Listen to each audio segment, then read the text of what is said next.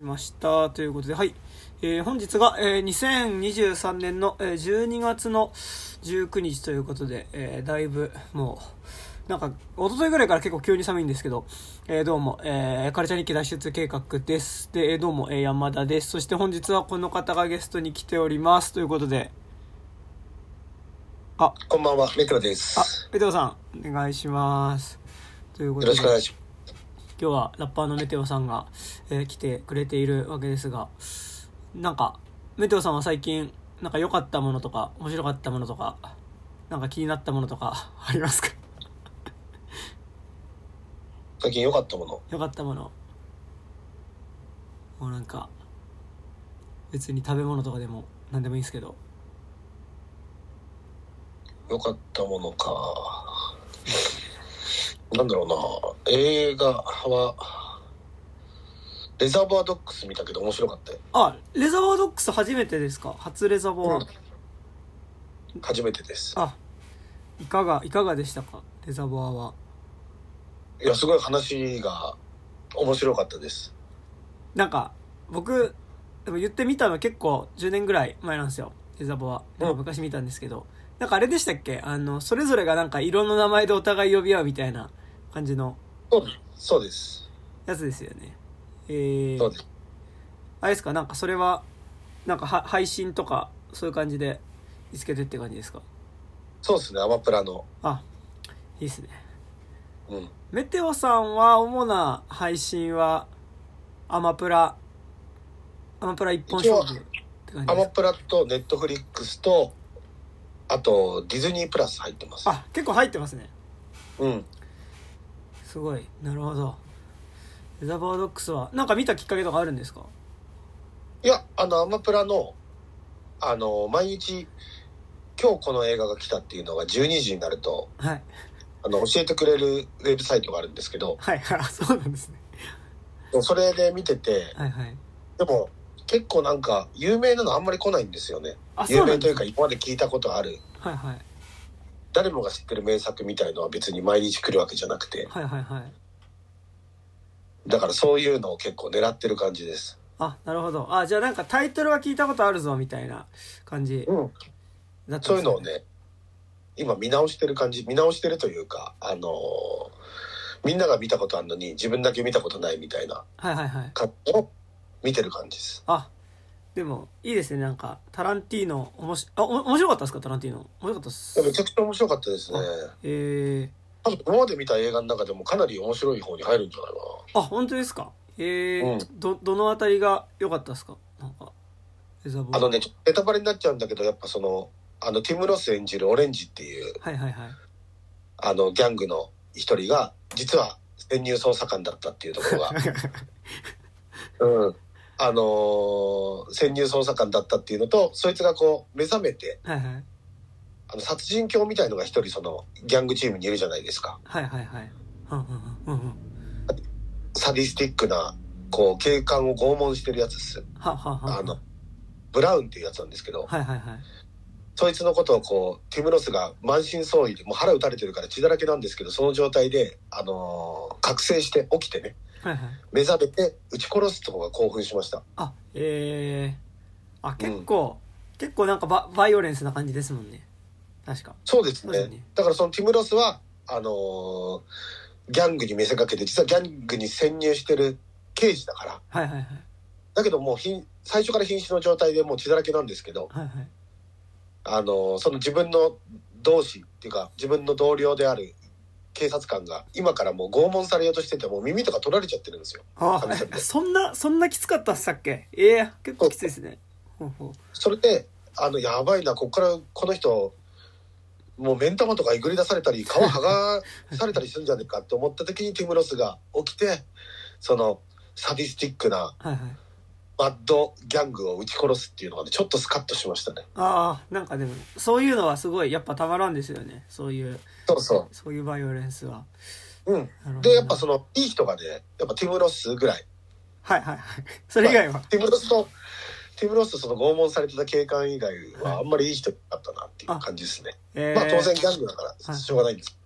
まあそそうですよねあんまりいいいいいいギャングっていうのはねあんま聞いたことがないですから、ねうん。あなんか全然今あらすじ聞いててなんかええ。初めて聞く映画のあらすじを聞いてるくらいな感じだったので。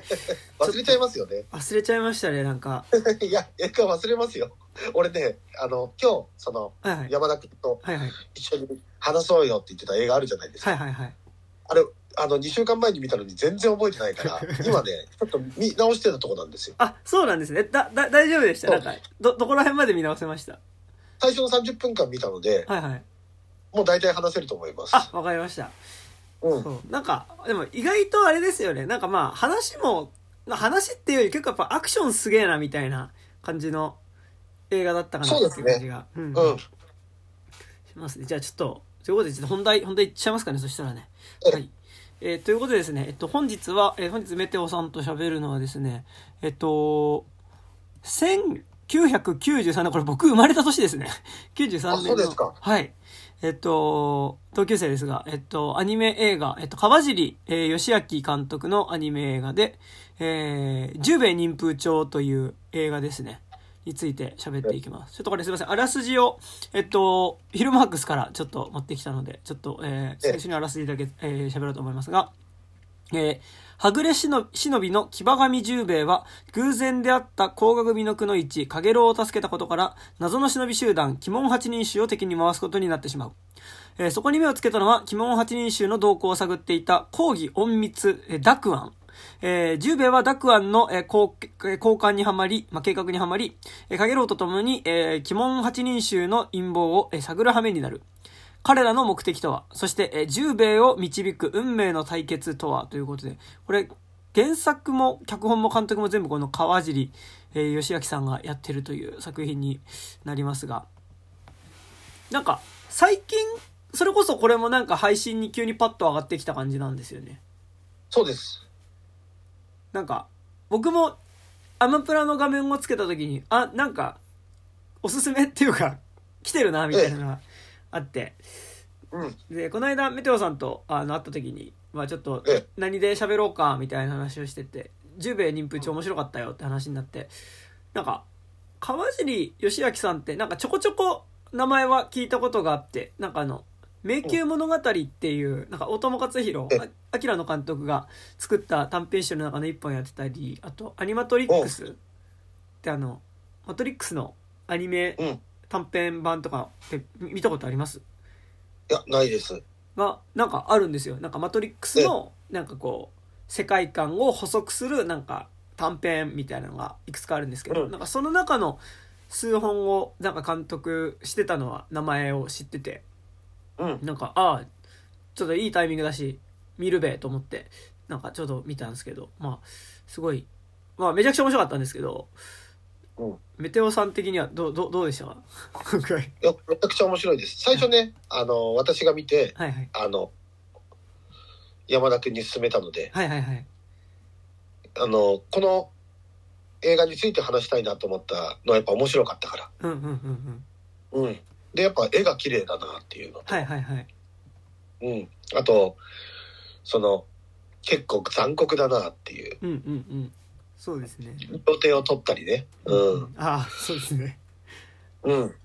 あの最初にそのまあかげろうっていうくのいちがまあなんかあの甲賀組のくのいちで、えね、なんかあの割と甲賀の村全員でなんかちょっとこうそのまあとある村で起こった疫病事件のその真相を探りに行けって言ってこうじゃあちょっと今から行くべって言って結構なんか20人ぐらいでこう、まあ、森の中をぴょんぴょん飛んでると、まあ、なんか一人のものすごい強い忍びによって全員がまあ惨殺されてしまうというシーンが、ね、結構冒頭にあるんですけど、まあそことかね、本当に今メテオさんおっしゃったみたいにこう、素手で相手の両腕を 引きちぎるっていうか、そ結構かか過剰な過激なグロ描写がう。うん。すごいですねなんかね。あの最初に出てくるその、鉄斎っていう敵の忍者で、はいはいものすごく大きな手裏剣を使って、はいはいあの、人の胴体を真っ二つにしちゃうんですよね。はいはいはいあれとか、その、もうその、一撃で5人ぐらい殺せるんですよ、そのでっかい手裏剣が。そうそうですねはいうん。で、こう、まずはこう、敵のこう、あの、敵じゃねえや、あの、この甲賀組の、はいはい忍者の、えー下半身とね、上半身をわ、あの、切り分けて、そのはいはい。はいくさらに、あの、後ろにいた忍者の鼻から上をもう、スパッとね、はいはいはい。あの、もう、あの、割ってしまうという、はいはいはいはい。でもなんかそういう、こう、はいはい。あの、残酷描写をこう、アニメであんまり見たことなかったから、はいはいはい。いや、これすごいなと思いましたね。なんか、この作品が、なんかどういう発表形式だったのかみたいなのあんまりこう把握してないんですけど、なんかその、グロとエロは、結構ガンガン出す感じえで、なんか、ちょっとすごい中学生みたいなことを言ってしまうんですけど、やっぱりなんかこううん、エロ描写、なんか漫画とかアニメにおけるエロ描写っていう時にやっぱなんかこう、乳首を描くか描かないかみたいなところ結構あると思うんですけど、なんか、この作品は結構ちゃんと乳首を描くエロ、まあ、え、まあそのタイプのアニメ作品で、かつ、なんだろうなんかこう、セックスするしないみたいなことが結構こう、作品のすごい重要なところにこう、絡んでくる話だったりもするっていう。そうなんですよ。そこも、あの、名シーンですよね、一つね、その、かげろうが。はいはいはい。かげろうってくのいちが出てくるんですけど、はいそのくのいちはちょっと悲しい定めを負ってて、はいはいはい。あの、なぜなら、毒味役をしてるんですよね、殿様の。そう、そうなんですよね。うんうんうん。だからこう、あの、常にもう小さい時から毒を、あの、飲んでて、はい少量ずつ。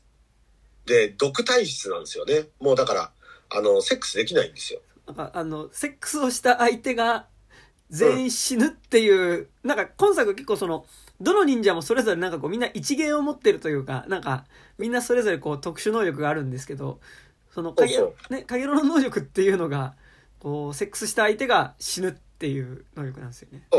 キスもダメですね。あ、そう、そうですね、そうですね。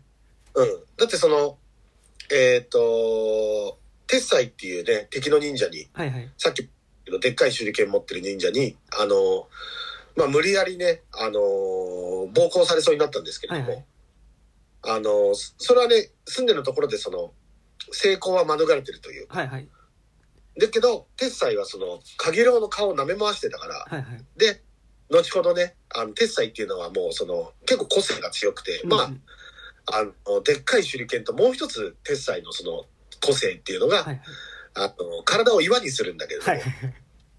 そう、かげろうの体を舐めてたから、あの、その、後に十兵衛と戦った時に、皮膚がボロボロ崩れ落ちてねあの、体がめちゃくちゃ硬いんだけど、柔らかくなっちゃうっていう。はいはい。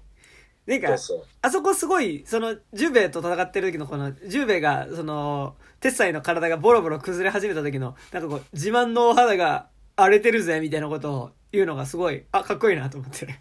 うん、かっこいいんですよ。そう。なんか、すごい、やっぱり、なんか、どのキャラクターも、なんか、まあ、ビジュアルがめっちゃ特徴的だなって感じがすごいしてて。そう。なんかね、今この話聞いてて、もしかしたら、こう、それこそエロだったりとか、はいはいあの、セクシャル描写で、えー、抵抗を示してるしし人もいるかもしれないけど、あの、見、見たくないなと思う人もいるかもしれないんですけど、でもね、あんまエロくないですね。あの、エロいんだけど、エロいというか、あの、色気はね、そんなにないんですよ。はいはいはい。と、私は思ったんですけど、だからね、結構誰でも見れるんじゃないかな。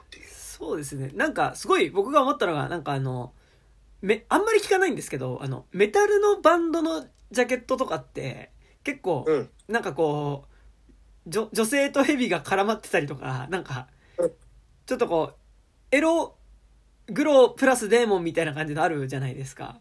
うん。なんか、結構そ、そういう感じはしました、なんか。あの、うん。色っぽくはあるんだけど、なんか、エロなのかみたいなのはすごい、こう、爽やかですよね。そう、そうですね。うん。だし、なんかこう、すごい、まあはいはい。まあでもね、バトル、バトルがやっぱり、すごいですね。うん。なんかそうその最初のなんかやっぱこうみんな皆殺しにその鴻上がほぼそのかげろうを除いて皆殺しになるシーンもこうなんかこう手裏剣がビビビビビって飛んでいくとこう画面にこううん一本線が入るというかあのそうそう。一本線が入って周りの木とその同じ線のところにこう並んでるこう鴻上組の忍者の方が綺麗にどんどん真っ二つになっていくっていうなんか。すごいエクストリームな感じですよね。そうそう。そう、ちなみに、その甲賀組を殺した鉄斎は、鬼門八人衆っていうね、はいはい。その、忍者の、あのー悪い忍者の集団なの、八人衆なんですよね。はいはいはい。だけど、一番強いのは多分鉄斎で、そう、そうなんですよね。なんか、最初なんだけど、すごい、僕も、それ、見ながらめっちゃ思って、なんか、その、なんか、その、結構漫画とか、アニメとかで、なんかこう、大体こう、なんとか何人衆みたいな敵って、まあなんか結構よくあるじゃないですか。うん。で、なんかかつその、なんか、その、あんまり頭がない、うん、なんかこう、乱暴者のパワータイプが、なんか一番最初に調子に乗って死ぬっていうのも、結構なんか、定石だなとそ思いますし、な、まあなんだかんだで、その、力でご利用しするって、あんまり芸のない、そういう能力を持ったそいつが、まあなんかその何人衆の中ではまあ、一番、なんかそんなに強くないやつだったみたいなことが、なんか割と定石な気がするんですけど、なんか多分、う。うん。一番尺使ってるし、本当に明らかに一番強そうなのが、鉄斎でしたよね。そう。そうなんですよ。そのね、鉄斎があの、最初に十兵衛と遭遇した時に、あいつを、あの、まだ追撃するぞみたいなこと言うんだけど、そしたらその鉄斎のことを御する、鉄斎のよりちょっと偉そうな、いゆり丸ってやつ、あ、そうですね、ゆりまる。はいはい。うん。あの、ゆり丸なんてね、あの、花をめでたりして格好つけてたのに、もうさっきあっさり爆死したから。そう、そうですね。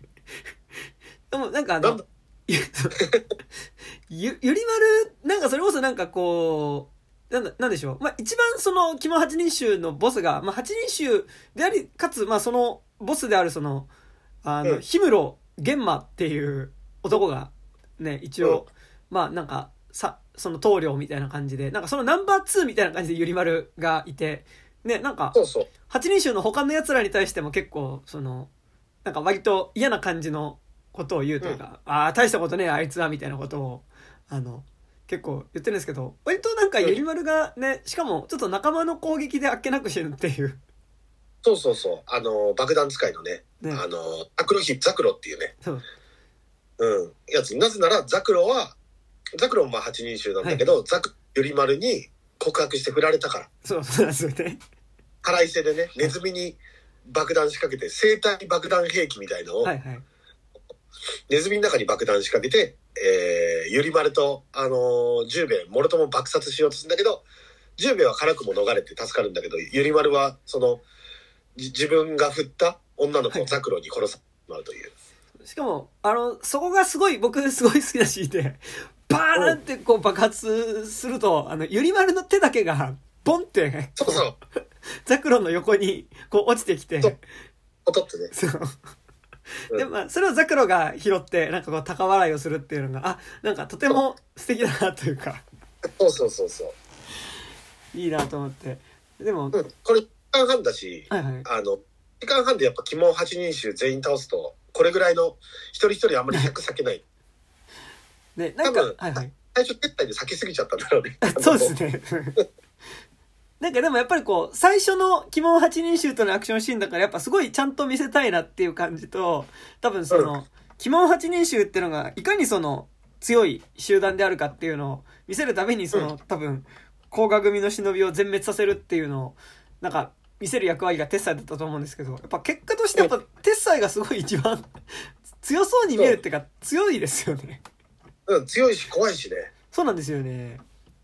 あの、あの高額組のさ、棟梁のあの腕を引っこ抜いて、そのから流れる血を飲んでたから。あ、そうです。ぐ グビグビ飲んでて、なんかあのそう、そうそう縮、縮尺もおかしいんですよね。なんかあのうんちょっとこう、さっき、その、いや、高額組の割と、まあ、その人も言うて身長割とありそうな男の人、うん、170とか8、まあ180ぐらいありそうな男の人を、まあ、持ち上げてですな、まあ、それをこう、両手で真っ二つに引き裂くっていうことができる、がたいを持っていて、で、多分2メートル50センチとかね、3メートル近いと思いますよ。ね、まあ、ものすごい大男で、ね、しかもなんか、その後に出てくる鬼門八人衆の能力っていうのが、まあなんかみんなちょっとこう、それぞれずば抜けてはいるんですけど、まあなんか、うん、ちょっと、びっくり人間ぐらいな感じの人たちなんですけど、ちょっと鉄斎は、ちょっと人間というか、君は悪魔とか、なんかこう、モンスターとかそっちじゃないかなっていう感じがするそうなんだよね。ぐらいですよね。あいつ最初に殺し、殺せといてよかったよ。いや、本当ですよね。うん。やっぱちょ調子乗ってやっぱりちょっとこうセックスをしようとしなければまうん。あ鉄斎には勝てなかっただろうという。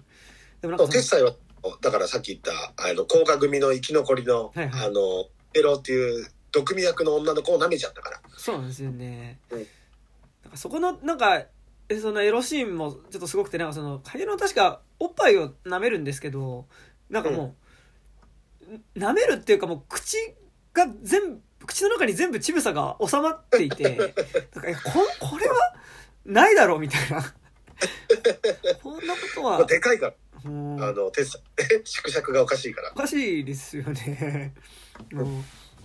で、なんかすごいやっぱりこう、ビジュアルがみんな両極端というか、まあなんかう、んすごいザ・美貌の人っていう感じで描かれてるから、なんかこう、うんものすごく醜いモンスターみたいな、なんかこう、うん。結構メインのキャラクターは基本、どっちかの両極端なそうだね。ビジュアルで。なんでしょうね。北斗の拳とか、そ、そういうのにちょっと近いイズムっていうか、なんか、うん劇画タッチってことなのかもしれないですけど、なんかみんな顔が濃いですよね、なんか。かっこいいね。うん。で、あの、いわゆるはいはいアニメっぽくなすごいですよね。なんかあのうん、顔のシワとか、なんか頬の筋肉みたいなのがこう極端に誇張された感じというか、まあなんかあの、うん。多分、わかりやすいことだと多分グラップラーバキとか、うん。なんかこう、あっこら辺が近かったりするのかなっていう感じはめっちゃするんですけど、顔に筋肉がある感じというかね。そうですね。なんか顔筋めっちゃ鍛えてる感じの ビジュアルですよね。そうそまあなんかあの、鉄斎とかは言わずもがなそういうビジュアルだったりするんですけど、でもなんかうん、僕、メテオさん、今回ビジュアルで誰が一番印象残ってます？う。ビジュアルはね、一番かっこいいと思ったのは、影に消える、あー鬼爪っていうのを使う、シジマっていう忍者がいるんだけど、はいはいはい。うん。あれがね、手足長くてさ、はいはい。で、まあ影か、あのー人の影、まあ物影、影ってあるじゃない？そのはいはい日光を浴びるとできる影なんだけど、その影を自由に出入りできるんだよね。あれ、ね、なんかあれとダクアンのちょっとこう、一瞬バトルするとことかすごいかっこよかったですね。そうそうそう。なんかね、どっちもダルシムっぽいというか、はいはいはいはい。そう、そうそう。か、なんか、今、ダルシムっぽいってあれで言いましたけど、なんか、今作、忍者ものではあるんですけど、なんか結構ビジュアルが、アメコミとか、なんかうん、ちょっとそういう感じのビジュアルありますよね、なんか。そうだね。そうそうそう。なんかね、こう、気持ち悪いアベンジャーズみたいな感じがね、君の八人衆がね、なんかあったりしてア、ベンジャーズみたい。ね、なんか、テッサイもちょっとなんかこう、ハルクみたいな感じも、そうそうそう。やったりして、いや、なんか、そのね、シジマっていうやつも影から、あの、自由に出入りできるんだけど、はいはい。あの、もう十兵衛が結構投げやりに、もう剣をほ放り投げたらさ、はいあの、たまたま刺さったって死んじゃうんでね。なんか、あの、でも、本当に後半の鬼門八人衆のなんか雑な処処理のされ方はすごかったですね、なんかあの。なんか、あの、結構、キャラによっては結構バトルシーン印象に残ってたりもするんですけど、うんなんか、今、あの、メテオさんに教えて、あの、話してもらうまで、僕、そ、鍵爪の死に方、覚えてなかったですもん。ああ、そっかそっか。だってね、そう、もうあの、適当に刀投げたらその影にいて、あの、刺さっちゃうのよ。ああ、あとはまあ、あの、背中に蜂飼ってるやつとかで気持ち悪かった。蜂飼ってるから良かったですね、なんかうん。あのー背中が蜂の巣になってて、で、なんかし死に方もちょっとトンチが効いてて面白かったですそうね。そうそうそう。あの死に方も間抜けだからな。ねなんか、体が蜂の巣だから水の中に落ちたら飼ってる蜂がみんな逃げようとして、体中貫いて死んじゃったっていう。そう そうそう。なんか、結構なんでしょう。割となんかこうセックスに執着してるキャラクターがものすごくなんかこう顔全体が筋肉っぽかったりなんか妙に肉がたるんでたりする感じかなんかものすごく美形みたいななんか両極端で描かれてるなと思ってたんですけどなんかうん。それ以外のところにいるなんかちょっとこうギギミック系の人たちのなんかビジュアルが僕ほんとすごい良かったなと思っててなんかあのね、あの、目の見えない見客も良かったですよ、見客の。よかったです。なんか、あの、石川五右衛門と、なんかあ時代劇でああいうキャラクターいますよね。なんかあの、こう、刀をこうぐぐるぐる回す、なんか、そうそう。なね眠り目京志郎的なちょっと感じが、そう、眠り京志郎みあ、たいな眠り、あ、そう、眠り京志郎みたいな感じでしたよね、なんか、彼らが。あの、名前も似てるしね、うつつ無重郎だから。なんか、うんあの、も、元ネタ結構多分、なんか分かりやすく提示されてますよね、なんかね、あの感じね。そうだね。うんあの、彼とのあの、竹やぶのところでのバトルとかすごいね、まあなんか、て、て、あのなんか竹やぶで侍同士が一騎打ちするみたいな結構あるじゃないですか。うん。でもなんか、あの子ちゃん楽しかったですね、なんか。よかったね、あれね。なんか、この間今更ながらサムライチャンプルーってアニメ映画を見たんですけど、あの、サムライチャンプルーも同じ、その竹やぶの中での、その、凄腕剣豪同士のバトルみたいなのがありましたね、なんかね。あ、そう。じゃあ、結構そういうセオリーなのかもしれないね。ですね。なんかやっぱ剣振り回しづらいですからね、なんか竹やぶっていうのはね。そう。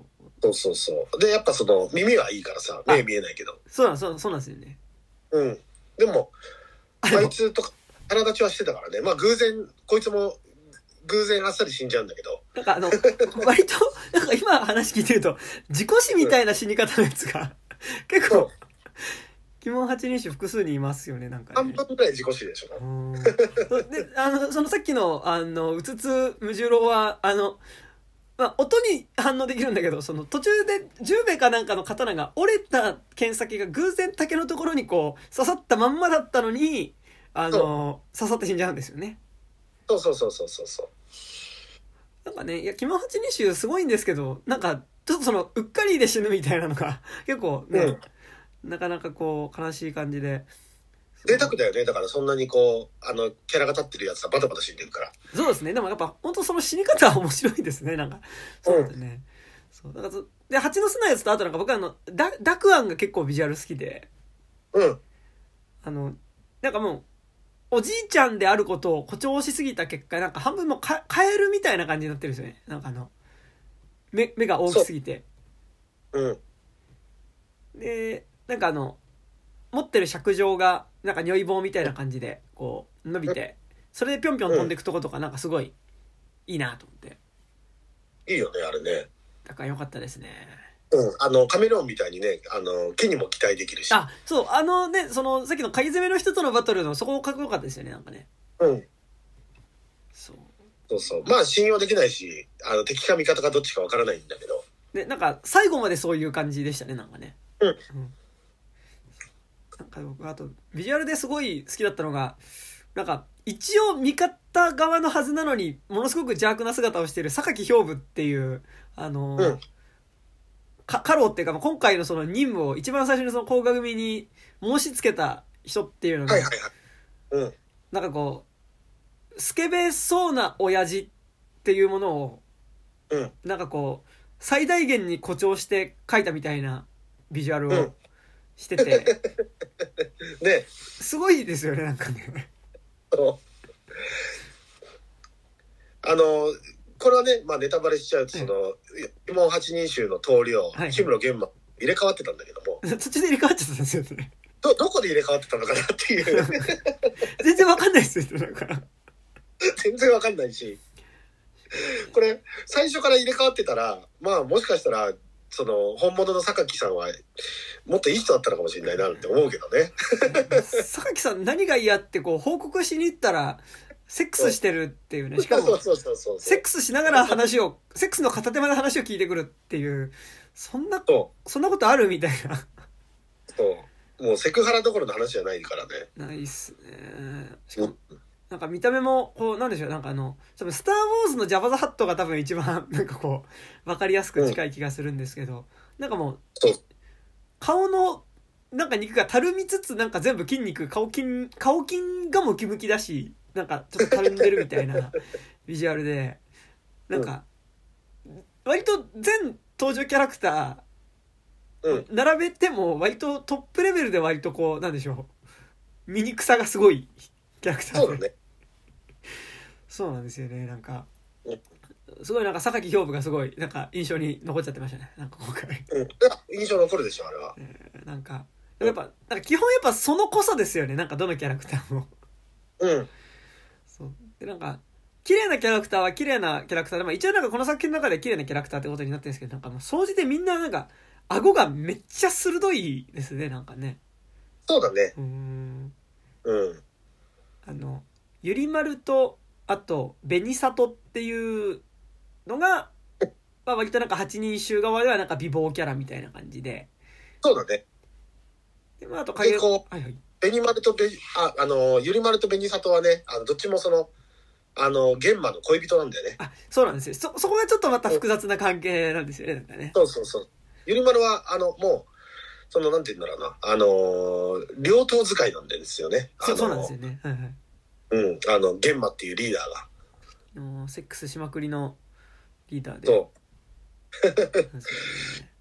そう。なんかだからやっぱすごいこう榊兵部もセックスしまくってるしなんかこう現場に至ってはもう本当にセックスしまくってるんでなんかこうあれですね。なんか結果としてやっぱなんかこうセックスしない主人公がなんかすごいこう純愛に相対的に見えてきてしまうっていうそういう。う。あ、あれはね、本当すごい、あの、いいとこでしたよね。あの、のことだけって、その、あの、かげろうに言われて抱かないとこっていうのは、やっぱ、グッとくるよね。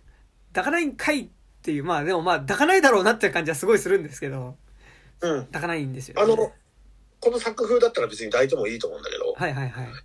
こで抱かないっていうのはね、でまああのはい選択はいいと。キスだけしてるっていうことがなんかねほ他のキャラクターがもうやりたい放題やってるのでなんかすごいうん。純愛に見えますよね。そうだね。そう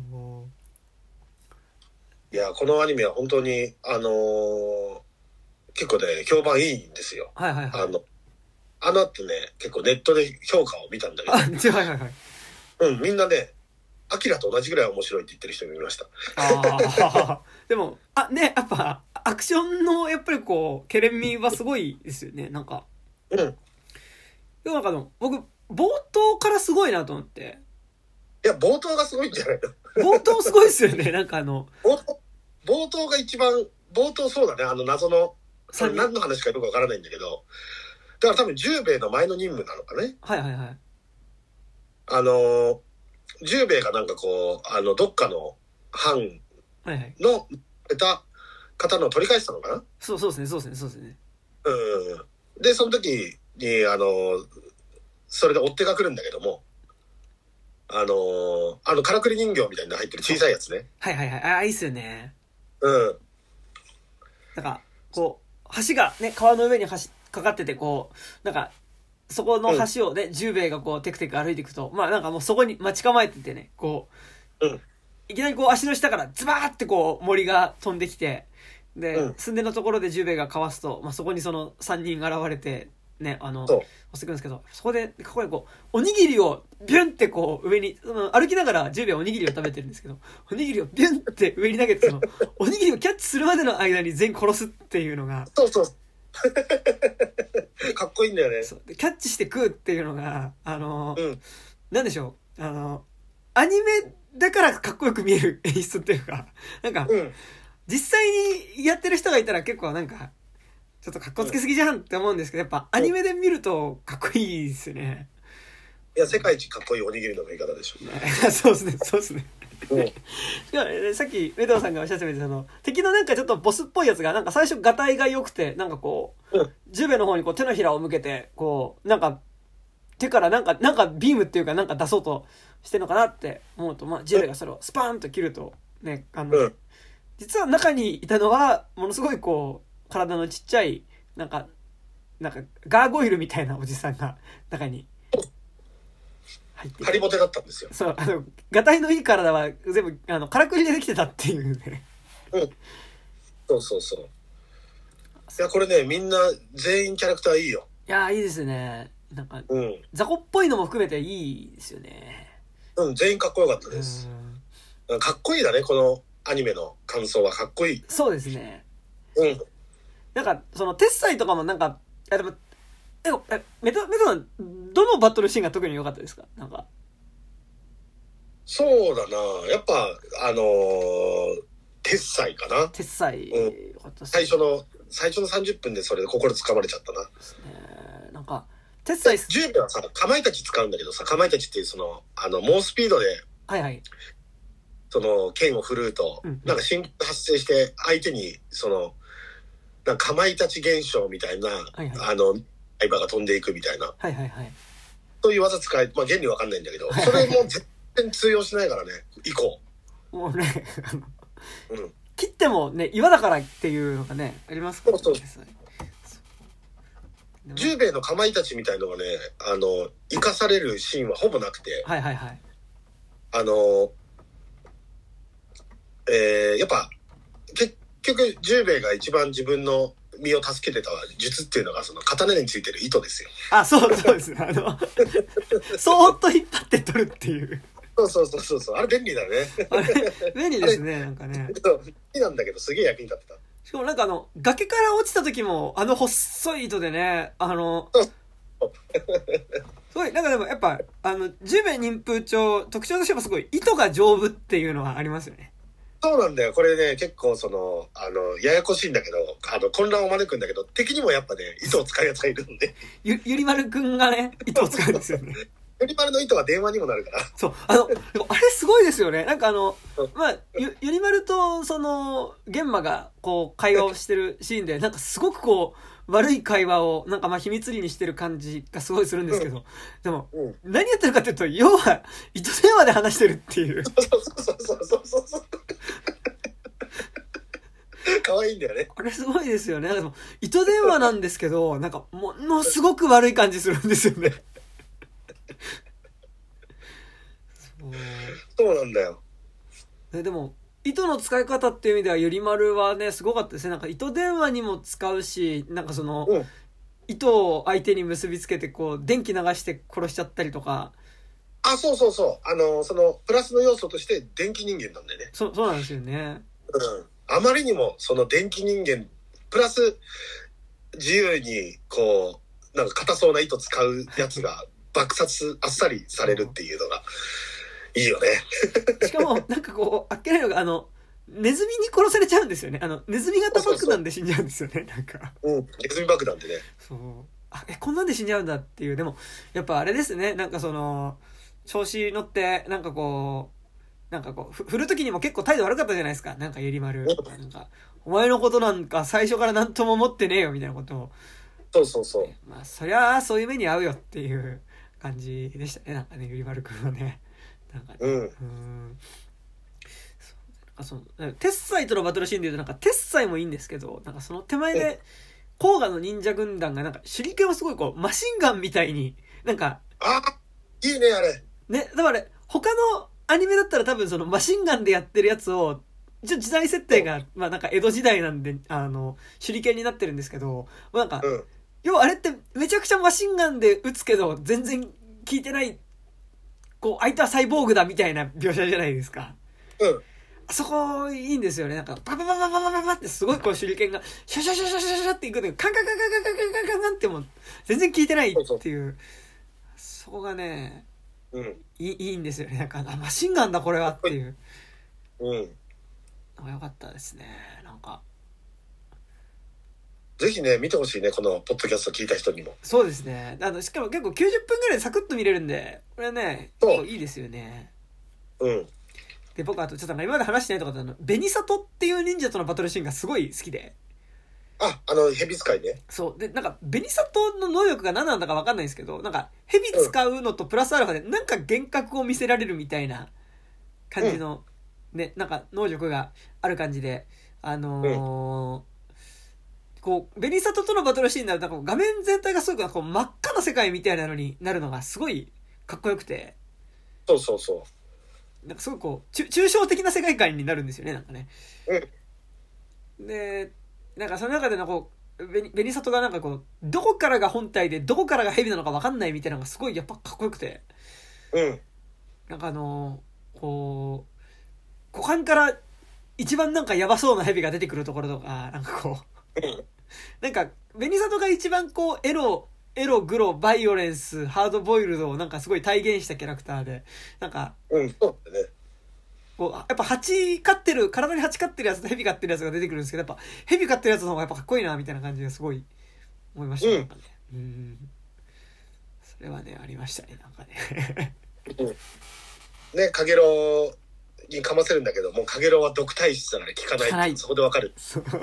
あ、そう、そこもね、そういうつながりになってていいですよね、なんかね。うん、スマートですよ。説明をね、省省けるからね。ねで、な、毒蛇にカゲロウが噛まれて、その、ジュウベイが、その、カゲロウの血を、その、吸って出そうとすると、バシッって言って、まあ、蹴られて、うんいや、おお俺はお前のこと助けようとしたら、な、何すんだお前って言うと、その、まあ、さ、触れてないみたいな、その、うんあ私の血に触るとっていう、ああ、そうか、そう、そういうことだったのねっていううんのがね、なんか、あそこで分かるっていうのはすごいスマートですね、なんかね。うんそう。あと、死に方で言うとやっぱ氷室玄馬の死に方がすごいかっこよかったですね、なんかね。あの、ああ、いいよね、あれね。もう、うん。ロマンチックで。ロマンチックだよね。やっぱこう、お黄金、文字通り黄金に溺れて死ぬっていう死に方で、ね。そうそうそうだからね、ターミネーター2と似てるなって言ってる人もいたよ。ああ、あのインター、うん。確かに確かに。溶けた鉄っていうか、まあ、溶けた金なんですけどね、こっちはね。あの、そうで、まあその、要はでも今作やっぱこう一番の問題としてやっぱこう、ヒブロ玄馬は死なないキャラクターだからこれをどうやって倒せばいいんだっていう時に、そう。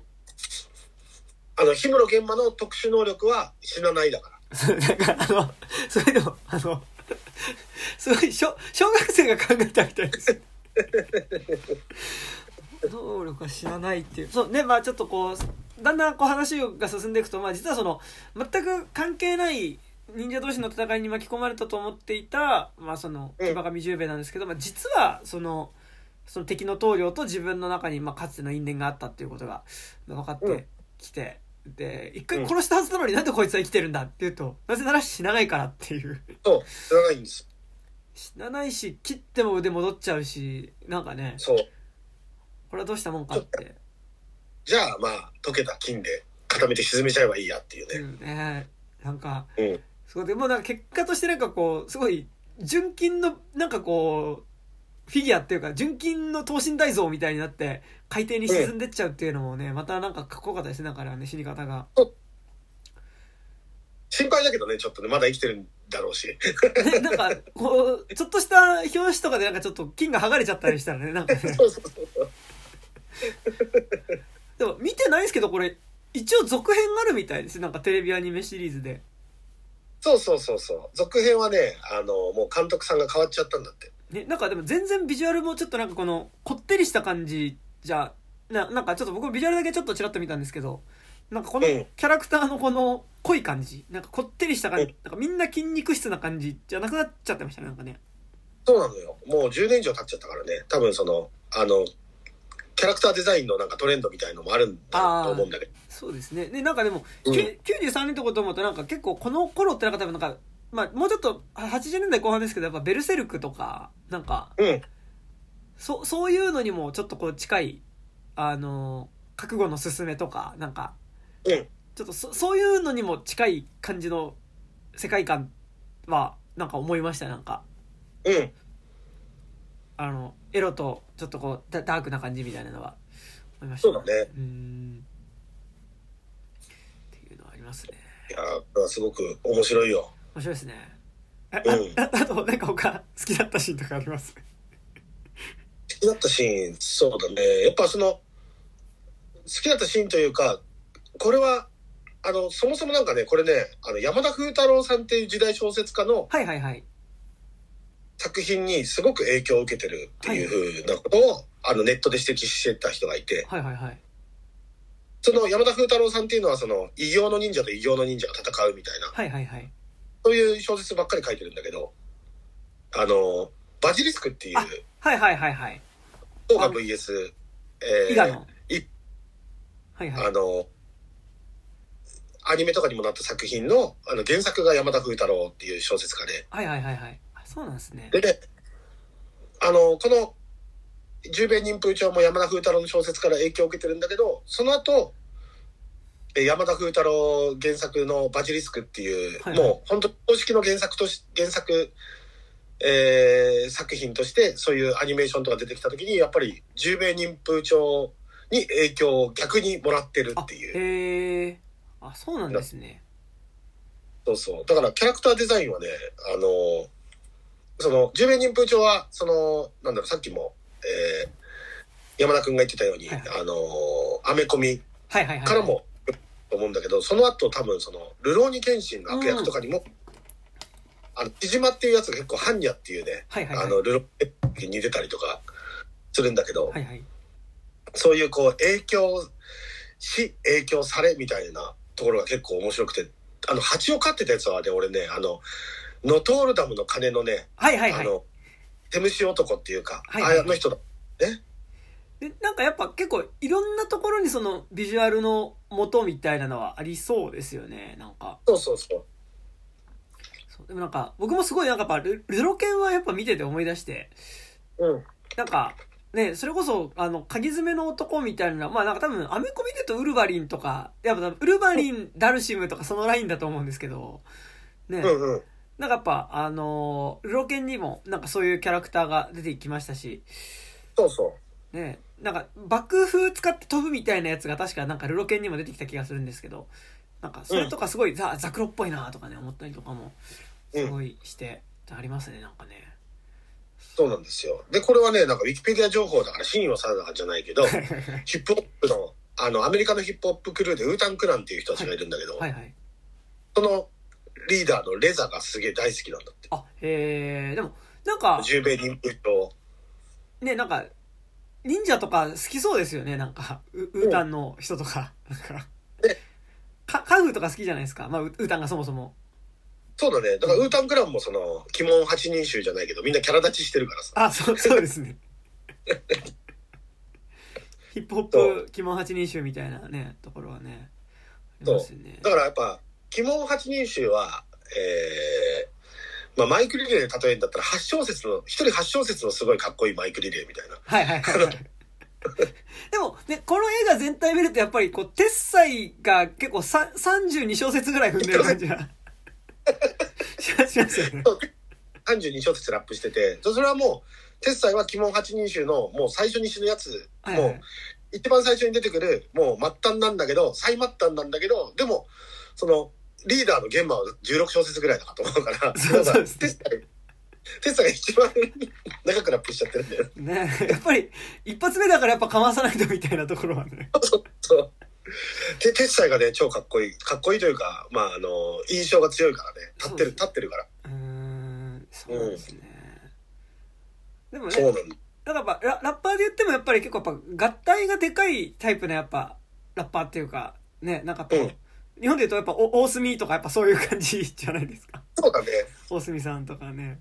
うんそんな感じでやっぱキャラ立ちっていう意味でやっぱでかいやつっていうのがやっぱりこう来る中でやっぱねこうでんといるっていうのはすごいいいいいですよねなんかね。でかいし、しかもそのテクニカルでもあるっていう。はいはいはい。でもなんか費用でも。なんかこう、漫画とかに出てくるなんとか何人衆、まあ、絶対まあなんか一人こう、デカパワータイプはいるので、なんかやっぱそこら辺もすごいこう、ヒップホップ空間はありますね。そうだねあの、鉄斎はもっと言ったらその、あの、存命のうちはね、その力を出すことはなかったけどはいはい。自分のあの体を自由自在に変形させられるらしくて、その、鉄斎が最後倒れた時に、その、鉄斎の体の下にあった砂をね、はい。あの、十兵衛の顔にしたっていう、ああ、十兵衛の顔を伝えたっていう、あの、技が、あの、そういう能力もあるんですよ。だから、あのー手のひらの筋肉とか多分自由自在に、あの、変形できるんだよね。でもそれは、あの、残念ながら生きてるうちに発揮されなかった能力なんだけど。でも、なんかって思うと結構なんか、ただのなんか力ばかってわけでもなくて、なんかやっぱそういうちょっとこう、せ繊細な技というか、ね、なんかそう、そう、器用、器用なのよ。ね、なんかあんなにこう綺麗に、あ、これが十兵衛の顔だって分かるぐらいにこう、十兵衛の顔を再現するっていう、最後それをやるっていうのはなかなかね、すごいうん。繊細な仕事をね、できる方でしたね、なんかね、だからやっぱいろいろとこの死に方が面白いアニメなんだけど、はいはい。あの、まあ、ゆりまるとザクロは二人とも爆殺っていうね、最後雑になってくるから、やっぱり、あの、パターンがね、同じになってしまうのが、ね。あれ、いやだからザザクロすごい良かったのがあのおそらくザクロ体中にこう爆薬を仕込んじゃってるからあの火つけられるともう大爆発しちゃうっていう。そうそうそう。だからあれは派手で良かったですけどねなんかねうん。ザクロねなんかねうん。なんか傷ってかちょっと縫い目みたいなのが顔にあったりするんですよねなんかねザクロはね。そうそうそうそう。だからあそこから火薬を詰めてたのかなみたいな感じがなん。かこうあったりしてね。うん。あとすごいどうでもいいとこなんですけどあのこ後半でその隠し金っていうかなんかこう金の延べ棒をたくさん船に詰め込むじゃないですかうんうん。でなんかあの時にこうまあ氷室玄馬の元に集まったその各地にいたまあその闇の忍者集団みたいなのがこう船から降りてきてその、うん金塊を船に運び込んでいくんですけど忍者モブたち。そう。で、に忍者モブ軍団が、なんかやっぱ、忍者なのに、なんか、こう、みんな要は、すごい、なんでしょうね、あの、日雇いの、なんか、単発労働みたいな、なんかこ、そうね、沖に、なんかこう、港に置かれた荷物をこう、順番にすごいこう、でも、ちゃんと忍者走りで、こう、う。うん。運んでいくっていうのが、なんか、アニメだと結局、多分同じあ動きをずっとこう繰り返してるそうそうそうそう。なんかすすごいやすごい。えなんか、あ面白くてなんかあらここうずっと見てられるなっていうかこの。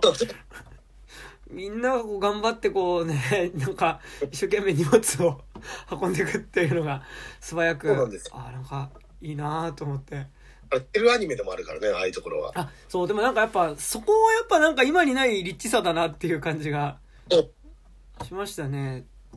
うん。あちょうどあちょっとこう十兵衛忍風帳見て多少ちょっとこう川尻秋吉熱が出て吉明熱が出てですねなんかあの僕 UNEXT 入ってるんですけどだから他見れるのないかなと思って、あのー同じ監督のそのい45分のテレビシリーズ3本多分なんか OVA とかで当時やってたやつだと思うんですけど、はい。あのサイバーシティお江戸808っていうなんかうん。すごいタイトルのまあなんかまあサイバーパンクものがうんあったんですけど、それもなんかその、まあ、セルアニメなんですけどなんかその未来都市の書き込みみたいなのがやっぱ手書きで背景書かれててなんかすごいなんかその密度とかっていうのがかっこよくてあなんかやっぱ、うん。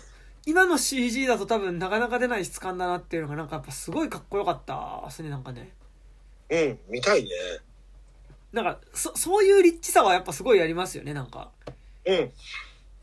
十十兵衛忍風帳もなんかね、想像力が刺激されますよ、やっぱり。うんうんうんなんかこうこ細かくなんかこうねあのーこう細かく書いてあることもなんかこの映画のなんかやっぱすごいこう濃さっていうか濃い濃い感じになってると思うんですけどうん。やっぱセルだからできるんだなっていうかなんかやっぱこれこれをねなんか続編で 3DCG とかでなんか今ネットフリックスとかだと結構昔そのねコマ撮りでやってたやつとかその、うん。セルでやってたアニメとかを続編 3DCG アニメにしてやっちゃったりとかするんですけどやっぱちょっとそこ違うかなみたいなのはねちょっと思ったりとかして、なんか全然違うんですけどあの「ゴースト・イン・ザ・シェル攻殻機動隊」っていうあのね、うん。押井守監督のそれも1995年とかなのかな？のあのテレビは劇場アニメ作品がありますけどね、うん。まあなんかその同じ広角機動隊シリーズの新作が、まあ、ネットフリックスであの 3DCG であったりするんですけど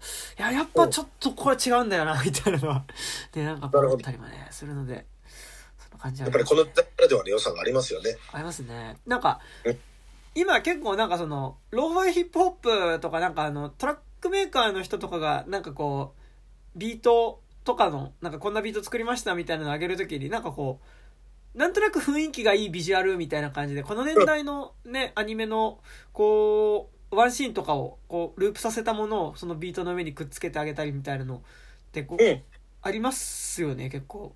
あれ、なんか、ちょっと、勝手にそれを使うのはどうなんだいみたいなことも思わなくはないんですけど、でもなんか、そういう風に使いたくなるぐらい、なんかやっぱこう、素敵なものだったりっていうのと、やっぱあと質感的に今見ると、やっぱちょっと少し懐かしい感じもするっていう感じも、なんか、うん。するなっていうのはあだからそういうビートメーカーの人とかやっぱ使うのかなっていうのは思ったりそうだね、ビートメーカーの人にぜひ十兵衛忍風帳からワンシーンいいの選んでね、あの、ビートのサンプルに、あの、その動画使ってほしいね。ねなんかうん。あのエンディングのずっとなんか10名がホタル見てるとことかもなんかすごい雰囲気ああねねあれもいいですよねなんかねそう。あの、エンディングがね、バラードでね、そうでバラードだと思ったらね、あの、曲名にバラードって入ってんだよね。バラードは聞こえないみたいな。曲名でね。なんかでも、あれもやっぱすごい時代を感じる曲、なんか僕って、あれもっていうか、あれが一番時代を感じましたね、なんか。うん。あの、曲のちょっとこう、過剰にこう切ない感じと、あの、あんまり作品と合ってない、いや、合ってないこともないのかもしれないですけど、やっぱ合ってなく感じてしまう。うん。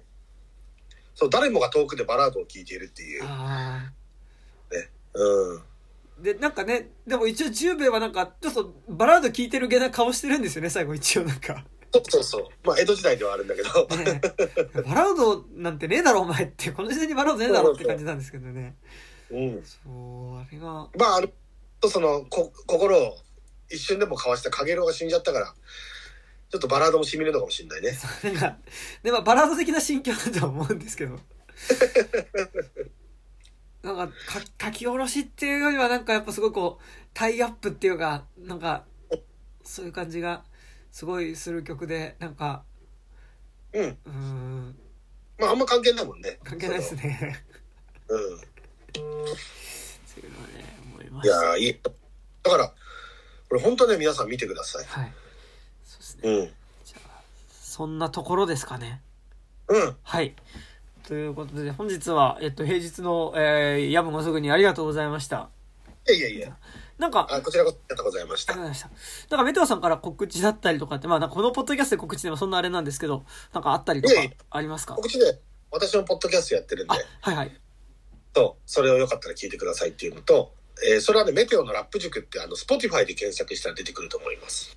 ラップ塾は、この間僕1回目聞かせてもらったんですけど、あの、今、何回目とか、まだ1回目って感じですかね。まだね、2回目だけあ入れて、で、3回目明日撮ろうかなと思って。あそうで結構毎毎週1回、まあ、その、もう2回目から8日後とかになっちゃったんだけど、はいはい。毎週1回なるべくやっていこうかなっていう。すごい。やっぱ、うんラップ塾というからにはやっぱりこう、聞く、なんかラップとは何ぞやという、そうだね。そういうことも話してるし、あとはまあ精神論。はいはい。うん、ラッパーは科目だ、科目だった方がいいとかね。なるほど。うん。普段は科目であるべきっていう。だからそれは結構、っていうのはみんなから求められてるよとか。はいはいはいはい。その世の中のリスナーっていうのはラッパーって、その、ボーカルの中では最も言葉数が多いと思うんだけど、そうですね、そうですね。うん。世にあるボーカル、いろんなボーカルいると思うけど、はいはいものすごく、まあ、そこまで早口である必要はないけど、これぐらいの、この喋ってるぐらいのペースでビートに乗せたりするから、はいはいはい。割と、あの、おしゃべりで、えー、調子がいい人たちなのかなっていうのが、あの、私の若い時のイメージだったけど、はいはい。今は求められるラッパー像は、まあ、基本、マイクを置いたら科目であれっていう感じがする。という話とかしてます。あ、すごい。ちょっと、じゃあちょっと全ラッパー必聴という感じですね。そしたらね。だからララッパーってラッパーだったらラッパーで、ラップで言えって言われる。はいはい。ああ、はいはい。そうそうですね、そうですね。うん。だから、あのーあれとかってどういうことなのとか自分でね、掘り下げてます。あ、なるほどなるほど。そうそうそう。じゃあちょっとぜひ。ラッはいはい。プで言えば、あのーラップ以外の、あのー情報発信手段を持たない、はい。あのーラッパーが、その、ラップ以外の情報発信手段を持ってるラッパーを抑えつけるために、あのー流したデマなんじゃないかとかね。そういう、すごい。やっぱ、やっぱね、なんかこう、SNS で発信するラッパーっていうのも結構いる中で、まあ、うんどこまでその曲でっていうか、か科目に行くかっていうところもね、ありますから。そうそうそう。難しいんですよだかですね。らそういう精神論を話してますよ精神論というか うんぜひ、ラップ塾で検索すればって感じですかね。うんはい。そのところですかね。そしたら。うんはい。というわけで、じゃあ本日はありがとうございました。えありがとうございますー、お相手は私、山田と、メテオでしたあはい、ありがとうございました。りがとうございましたあ、止めます。